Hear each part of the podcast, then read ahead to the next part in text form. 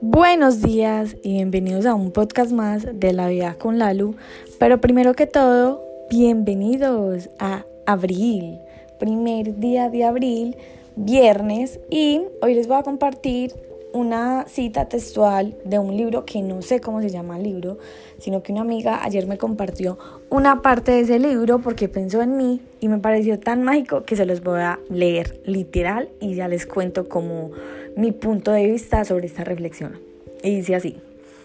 A la vez que se promueve cierto ideal de la persona madura e independiente que no necesita de la aprobación de los demás, en medio de esa contradicción muchos sienten culpa cuando se dedican tiempo, cuando se desconectan de los demás para descansar, cuando convierten sus espacios personales en lugares sagrados y separan lo productivo de lo personal y no logran estar cómodos del todo cuando sus esfuerzos van dirigidos a su propio bienestar, sin egoísmos, sin irresponsabilidades, solo como parte de la atención a su propia realidad y su propia vida. Esto que acabo de explicarles es lo que ahora se conoce como el autocuidado. Quererse es esencial, sentir real y profundamente el valor que uno tiene, disfrutar de la propia compañía en momentos en los que no pasa nada, sin sentir desolación o entrar en crisis. Tener honda compasión con uno mismo, es decir, no permitirse la crueldad, el maltrato, las palabras de insulto o desaprobación, permanentes hacia lo que uno es o lo que hace. Nuestra salud emocional depende de eso. Es preocupante la forma en la que muchas personas se desprecian se distancian de sí mismas, se permiten una vida indeseable, solo porque no han aprendido a apreciarse, a valorarse y porque les cuesta muchísimo quererse. El amor propio pasa por, por una opinión emocional de uno mismo, saludable, gratificante, que nos motiva a ser mejores y nos impulsa a lograr cosas que prueban el valor que tenemos. Es muy difícil vivir junto a una persona a la que no admiras, alguien que te disgusta. ¿qué pasa contigo?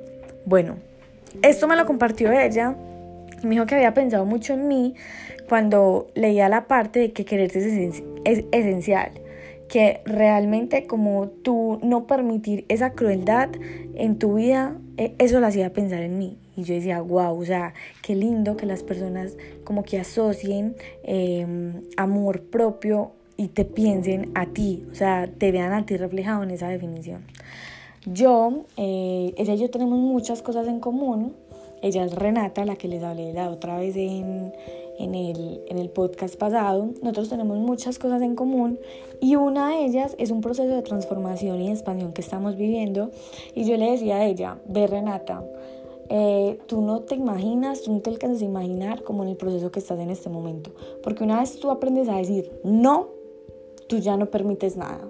O sea, tú ya te sientes inconforme en algo, tú sientes que no vibras en un lugar, no vibras con una persona, no vibras con una situación y tú ya no permites eso. Porque nosotras tal vez en algún momento éramos personas que nos cerrábamos ciclos. Éramos personas que de pronto nos sentíamos mal en un lugar y no nos íbamos simplemente por pena o simplemente porque ya estábamos comprometidas. O tal vez permitíamos cosas que para nosotros eran, digamos, desagradables, pero las permitíamos por simplemente decir, por no decir no. Entonces una vez tú te apropias tanto de tu vida, te apropias tanto de tu carácter y coges el timón de tu barco con tanta fuerza que empiezas a dirigirlo hacia la dirección que solamente tú quieres. Es egoísmo, tal vez para muchos sí, pero tal vez para muchos otros va a ser una forma de tú demostrarte todos los días y de decir todos los días qué es lo que realmente quieres pueden funcionar varios, pueden pasar varios, varios escenarios. Muchas personas se van a molestar y muchas personas te van a aplaudir. Son diferentes cosas, pero eso no te tiene que importar. Te aplaudan o se ofendan, a ti no te tiene que importar eso. A ti te tiene que importar que tú realmente estás eh, velando por tu seguridad, estás velando por tu amor. Si tú no te sientes cómodo en un lugar, no tienes por qué estar en un lugar. Si tú no te sientes cómodo con una persona, no tienes por qué estar con esa persona. No es egoísmo, es pensar en ti. Y si para otras personas pensar en ti es egoísmo, que piensen eso, que eres un egoísta o que eres un egoísta. cuando uno cambia, por eso yo también les hablo mucho sobre el lenguaje, o sea, o de la forma en como nosotros nos hablamos, es súper importante. Vean, yo me miro al espejo y yo digo, maricas, sos una mamacita. Y no porque haya trabajado mucho por mi cuerpo, no, yo sabía que... Eh, cuando yo empecé a hacer ejercicio, yo quería un resultado en particular, pero yo, yo sabía qué sensaciones quería sentir cuando hacía ejercicio. Y una de las sensaciones era sentirme fuerte, sentirme coherente con lo que hacía y quería y que me o sea, que la seguridad que me diera hacer ejercicio fuera una cosa absurda, y a muchos no les pasa con el ejercicio, sino que les pasa, digamos, con el aprendizaje, les pasa cocinando, les pasa leyendo, les pasa diciéndole no a una persona.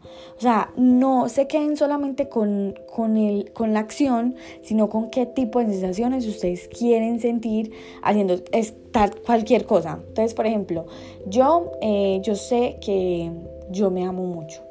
O sea, es que no es como eso no, no es una duda para mí, yo sé que yo me amo mucho. Sin embargo, yo no me siento segura en el aspecto, como que, o sea, no siento que tenga una conversación fluida con una persona. Mm, pero a mí qué temas me interesa. Ah, bueno, a mí me interesan los temas de la Segunda Guerra Mundial. Ok, entonces a ti te hace sentir segura hablar con una persona y poder desenvolverte en un tema sobre la Segunda Guerra Mundial. Sí, listo. Entonces si tú, a ti eso te genera seguridad, ¿por qué no empiezas a leer sobre la Segunda Guerra Mundial? La luz que me da pereza, no. Qué pena, mucha pereza y mucho de todo, pero si tú quieres sentirte una persona segura, tienes que hacer las cosas y sea con pereza.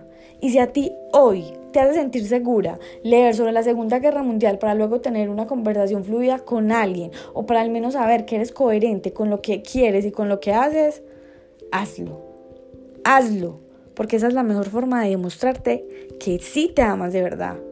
O sea, es que eso está súper quemado. O sea, todo el mundo se puede decir, yo me amo, yo me amo, yo me amo. ¿Y qué estás haciendo?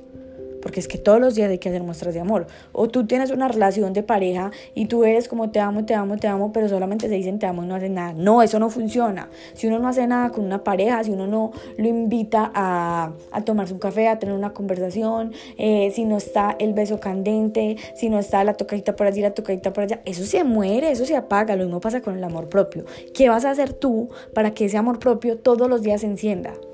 Y no es que hagas todos los días lo mismo, seguramente yo en algún momento dije, yo me quiero sentir más segura y voy a empezar a hacer ejercicio, pero también un momento en el que yo me sentía una bichota, me miraba en el espejo y decía, soy una mamacita, pero no, me sentía solamente cuerpo. Entonces yo que decía, no, yo no quiero ser solo cuerpo, no, está súper bien, ya me siento súper segura físicamente, pero quiero empezar a estudiar más, porque me gusta sentirme inteligente, listo. Entonces vamos a empezar a trabajar en esa parte. Pero todos los días hay que encontrar una forma de demostrarte que realmente sí te amas tanto como lo dices.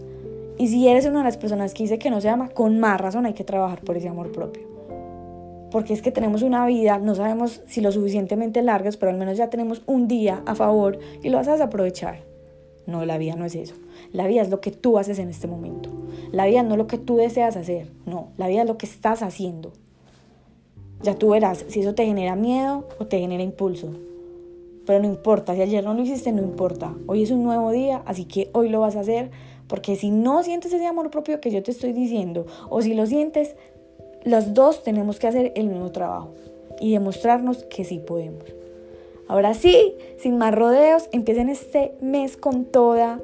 Este mes para Renata y para mí es brutal porque empieza otro proceso de nuestro, bueno, no, con otra etapa de nuestro proceso de expansión, de transformación y estamos seguras que la vamos a romper porque obviamente romperla es nuestro estilo de vida y más que eso porque cada día estamos rectificando y haciendo acciones que nos demuestran que tanto nos amamos. Porque yo, lo que soy yo, Lalu, yo, yo no estoy dispuesta a pasar los días de largo, no yo estoy todos los días dispuesta a demostrarme que tanto me amo y a ser coherente con lo que quiero y con lo que hago. Feliz primero de abril y los amo.